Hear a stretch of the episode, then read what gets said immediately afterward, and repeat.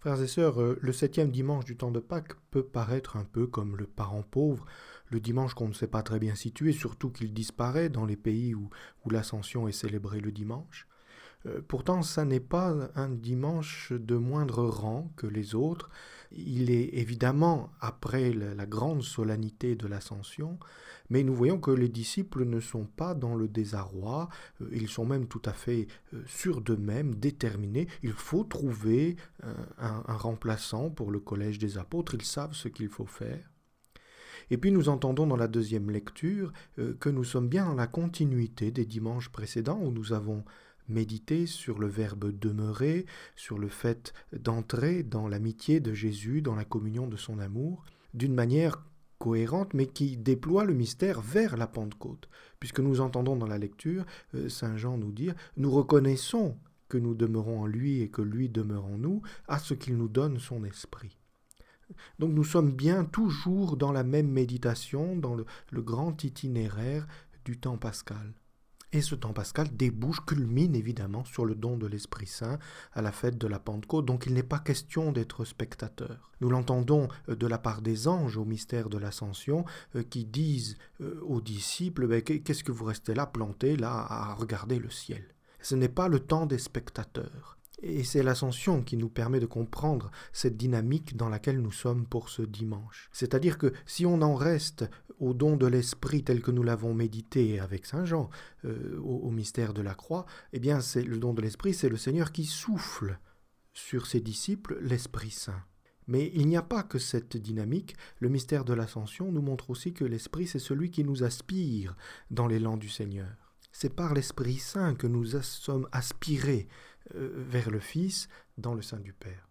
Prendre conscience de cette double dynamique euh, le long de l'axe vertical euh, peut nous aider à mieux comprendre que souvent on se fait des illusions sur la vie spirituelle en considérant qu'elle consiste à essayer de s'élever vers Dieu ou qu'elle consiste avant tout de laisser son âme être élevée vers le Seigneur.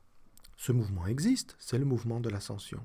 Mais avant, bien avant, nous avons entendu le Seigneur nous dire Je ne vous appelle plus mes serviteurs, mais mes amis. C'est-à-dire qu'avant même le mouvement d'élévation, il y a le tutoiement ici-bas, le face-à-face dans un dialogue d'ouverture, dans un dialogue amoureux. Je vous appelle mes amis. Et ce tutoiement-là est le fondement de la communion dans l'amour, et il est celui qui précède toute élévation de l'âme, toute aspiration et toute expiration, c'est-à-dire le mouvement de l'Esprit Saint. Et c'est très exactement pour ça que les apôtres ne sont pas décontenancés et manifestent une, une assurance peut-être étonnante sur ce qu'il faut faire parce que pour eux l'ascension, puisqu'ils étaient dans le mouvement du dialogue, dans le mouvement de l'amitié, c'est-à-dire finalement dans le mouvement de l'adoration, car nous ne faisons rien d'autre lorsque nous prenons du temps devant le Saint-Sacrement que de goûter ce tutoiement, ce face-à-face amoureux de l'amitié partagée, eh bien les apôtres n'ont pas vécu l'ascension comme un mystère de séparation, mais bien d'aspiration. Et, pour eux, le Seigneur est toujours là.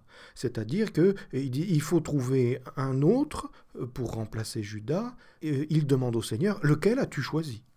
Donc on voit que l'ascension n'a pas été une séparation et que le tutoiement de l'amitié n'a pas enlevé la hiérarchie. Le Seigneur est toujours le bon berger, il est toujours le maître et c'est lui qui décide qui entre dans le collège apostolique. Alors frères et sœurs, pour nous bien préparer à la fête de la Pentecôte, entrons dans la majestueuse et intime prière du Seigneur Jésus qui s'exprime ainsi Père Saint, Père Saint, garde mes disciples en ton nom.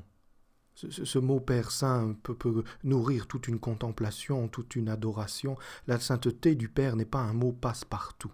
Père Saint, c'est dire la pureté du, du Père, c'est dire la simplicité, la vérité. Le Père Saint, c'est le rayonnement de sa gloire. Et ainsi, quand il prie de cette manière, le Seigneur Jésus ne demande pas que les disciples soient gardés comme nous espérons être gardés du démon. Ça n'est pas par rapport à l'adversaire, bien sûr, ça en fait partie, bien sûr, c'est ce que cela nous obtient. Mais nous sommes dans le rayonnement de la gloire, dans la simplicité, la pureté de Dieu, quand le Seigneur prie, Père Saint, garde mes disciples, c'est-à-dire marque-les du signe de euh, leur appartenance à, à toi qui es Père. C'est donc bien une prière qui appelle l'Esprit Saint et qui nous prépare au jour de la Pentecôte. Oui, Seigneur, marque-nous du feu de ton esprit, que nous soyons les témoins que tu as désirés et qui manifestent au monde entier la joie de la résurrection.